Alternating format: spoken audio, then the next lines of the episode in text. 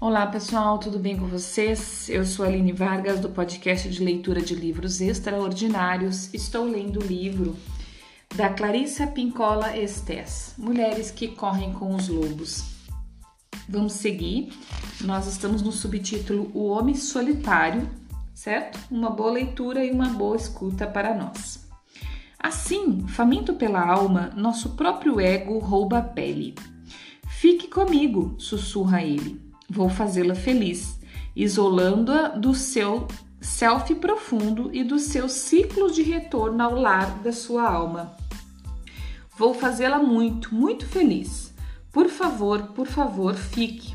E então, como é correto que aconteça no início da formação da individuação feminina, a alma é forçada a entrar em relacionamento com o ego. A função prática da sub subserviência da alma ao ego ocorre para que nós conheçamos o mundo, para que aprendamos os meios de conseguir as coisas, como trabalhar, como diferenciar o que é bom do que não é tão bom, quando agir, quando ficar parada, como conviver com as pessoas, para que nos inteiremos da mecânica e das maquinações da cultura para que saibamos manter um emprego, segurar um bebê no colo, cuidar do nosso próprio corpo, cuidar dos negócios, todos os aspectos da vida objetiva. O objetivo inicial de desenvolver um construto tão importante na psique da mulher e do casamento da mulher foca com o homem solitário, um casamento no qual ela é definitivamente submissa, consiste em criar um acordo temporário que acabará produzindo um filho espiritual com a capacidade de conviver no mundo prático e no mundo selvagem e de traduzir de um para o outro.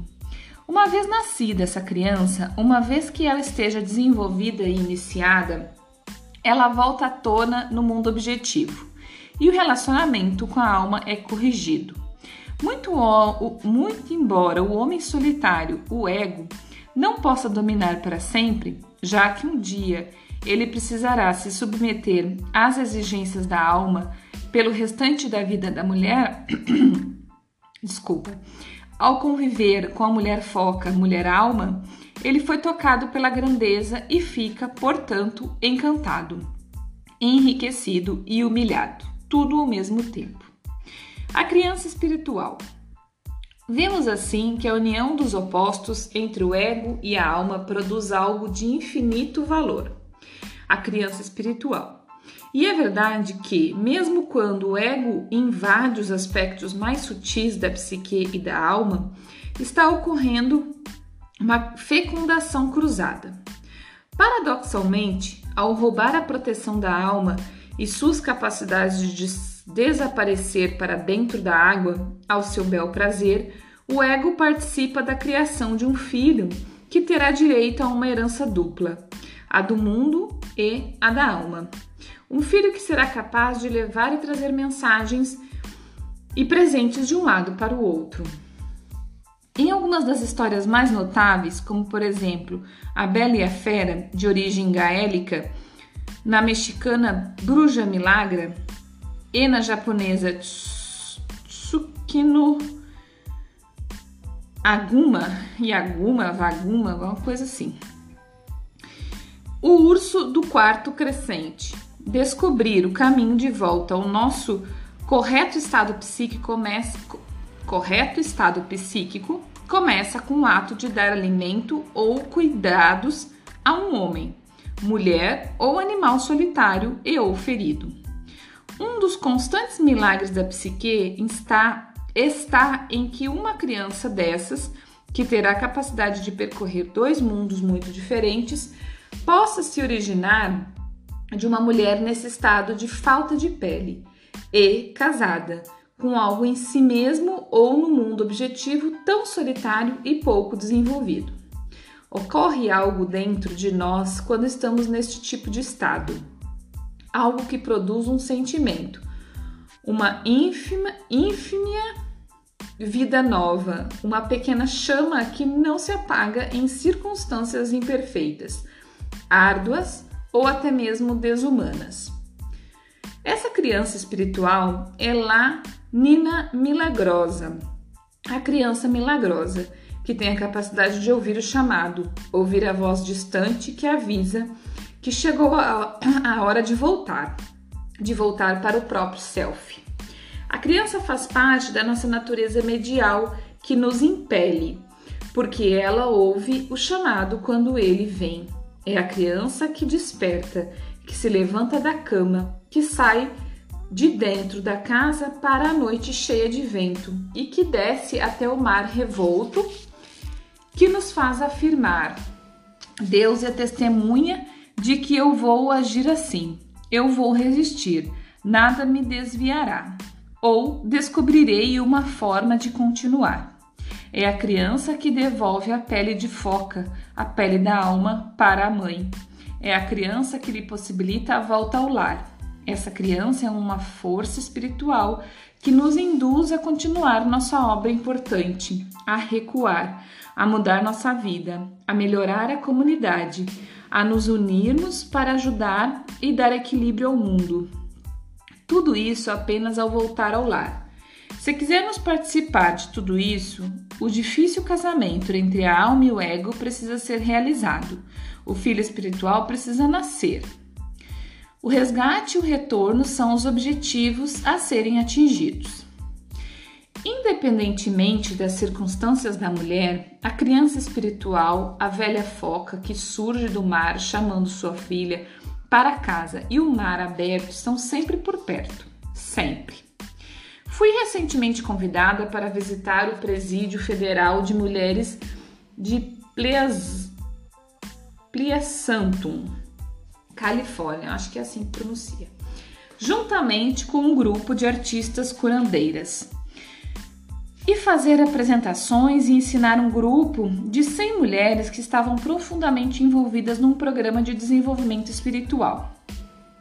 Vi poucas mulheres calejadas ali, pelo contrário, vi dezenas de mulheres em diversos estágios do processo da mulher foca. Muitos haviam caído prisioneiras, tanto em termos figurados quanto em termos literais, em virtude de opções extremamente ingênuas. Quaisquer que fossem os motivos que as colocaram naquele lugar, apesar das condições de rigoroso confinamento, cada mulher, a seu próprio modo, estava nitidamente no processo de criar uma criança espiritual.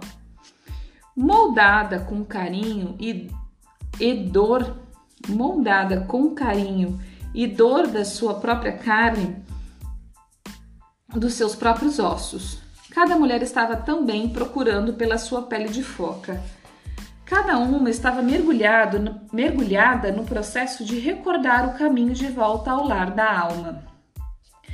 Uma artista da nossa trupe, uma jovem violinista negra chamada India Cook, tocou para as mulheres. Estávamos ao ar livre, no pátio aberto.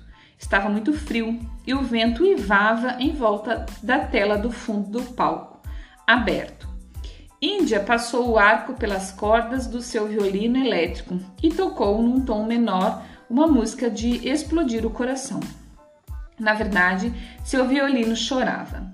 Uma mulher grande de origem locata bateu no, seu, no meu braço e sussurrou com voz rouca: Essa música, esse violino está abrindo alguma coisa em mim. Eu achava que estava trancada para sempre. Seu rosto largo estava perplexo e etéreo.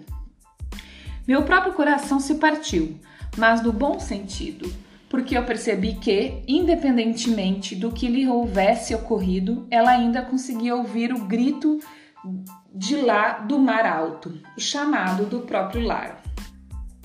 Na história da pele de foca, pele da alma, a mulher foca conta ao filho histórias sobre o que vive e viceja debaixo d'água.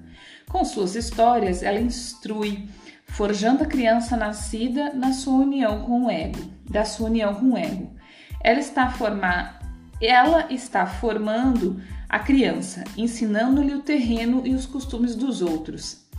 A alma está preparando o filho selvagem da psique para algo muito importante.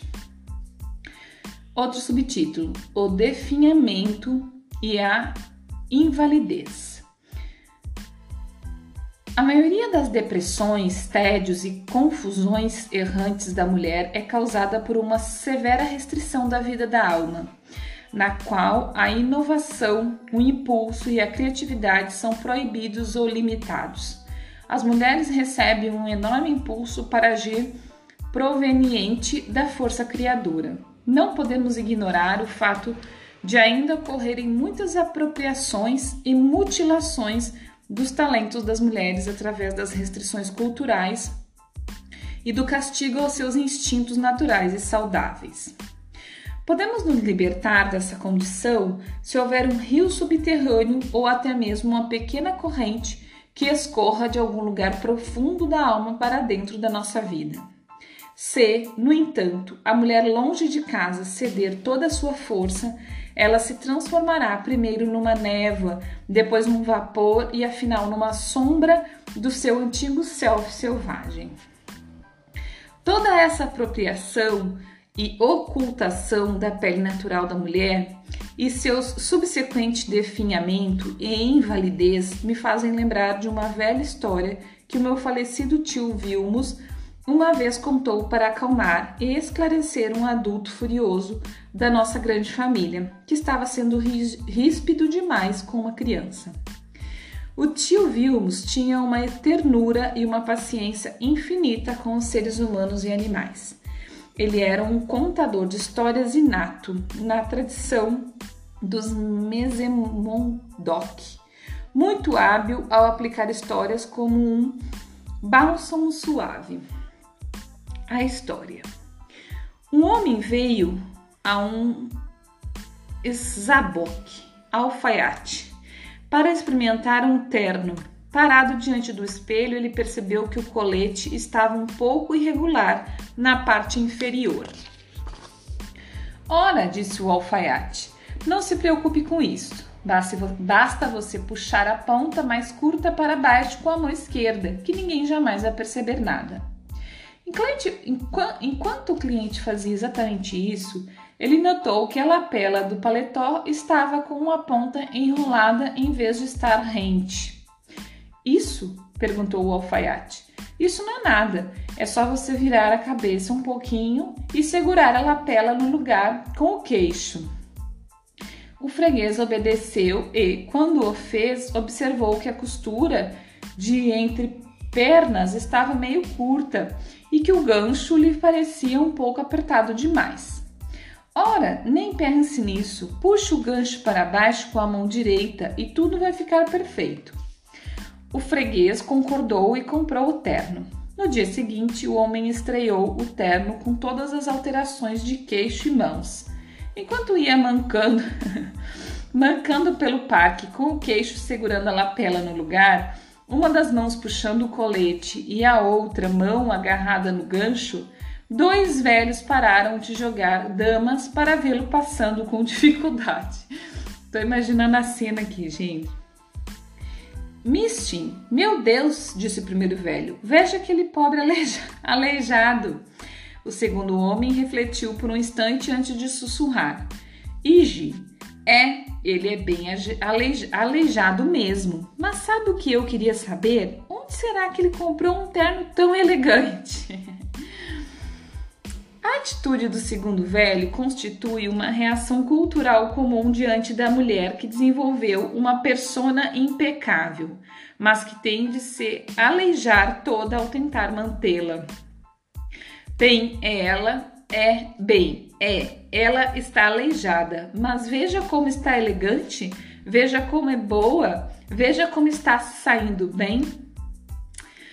Quando começamos a definhar, tentamos caminhar todas tortas para dar a impressão de que estamos cuidando de tudo, que tudo está bem e em perfeita ordem. Quer seja a pele da alma que nos falte, quer seja a pele criada pela cultura que nos sirva. Ficamos aleijadas quando fingimos que nada disso ocorre. Quando agimos assim, a vida se, se encolhe e o preço que pagamos é muito alto. Quando a mulher começa a ressecar, para ela tornar-se cada vez mais difícil funcionar segundo sua entusiástica natural selvagem. As ideias, a criatividade, a própria vida crescem melhor em condições de umidade.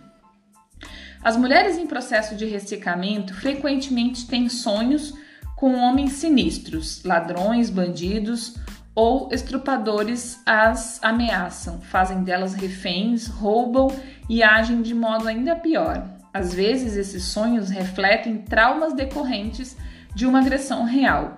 No entanto, na maioria dos casos, eles são sonhos de mulheres que estão ressecando, que não estão dando a devida atenção ao lado instintivo de, da sua vida, que roubam de si mesmas, que excluem a função criadora e que às vezes não fazem nenhum movimento no sentido de se ajudar, ou podem até mesmo se esforçar com afinco para ignorar o chamado de volta à água.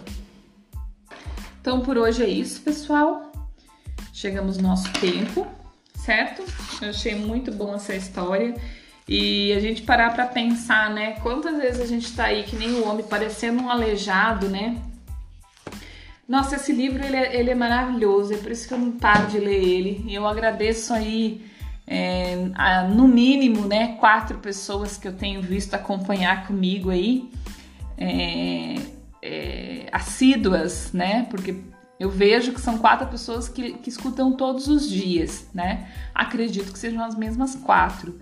É, então, assim, eu sou muito grata a vocês, muito mesmo.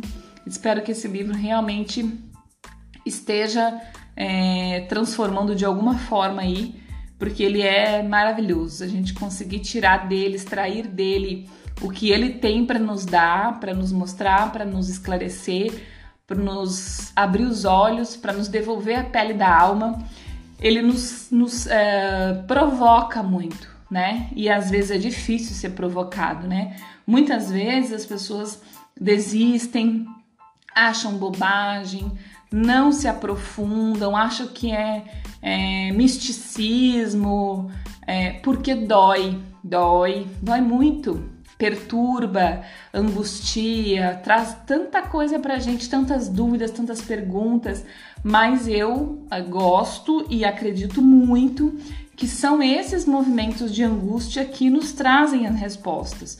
Porque se a gente fica acomodado no nosso mundinho, sem nos questionar, a gente não evolui nada e a gente continua cego, né? Aleijado, puxando terno, né?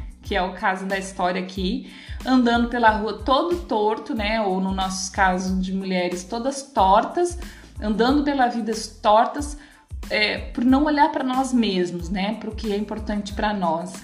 Então, são as, as incomodações são os questionamentos, são as angústias que às vezes esse livro pode nos trazer e outras coisas, como a própria terapia, né, a própria análise, nos, nos movimenta. E não de um lugar gostoso, porque no lugar gostoso a gente acomoda, né? Justamente um lugar que, que não é tão gostoso, que é muitas vezes, e, e para não dizer sempre, né?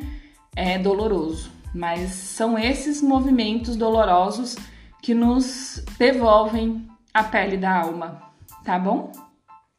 Até o próximo episódio, um grande abraço para vocês, muito obrigado mais uma vez por quem está aqui acompanhando comigo até agora e que eu espero, nós estamos agora um pouquinho passando da metade do livro, mas ele ainda tem muita coisa para nos, nos trazer. Um abraço, bom dia, boa tarde, boa noite.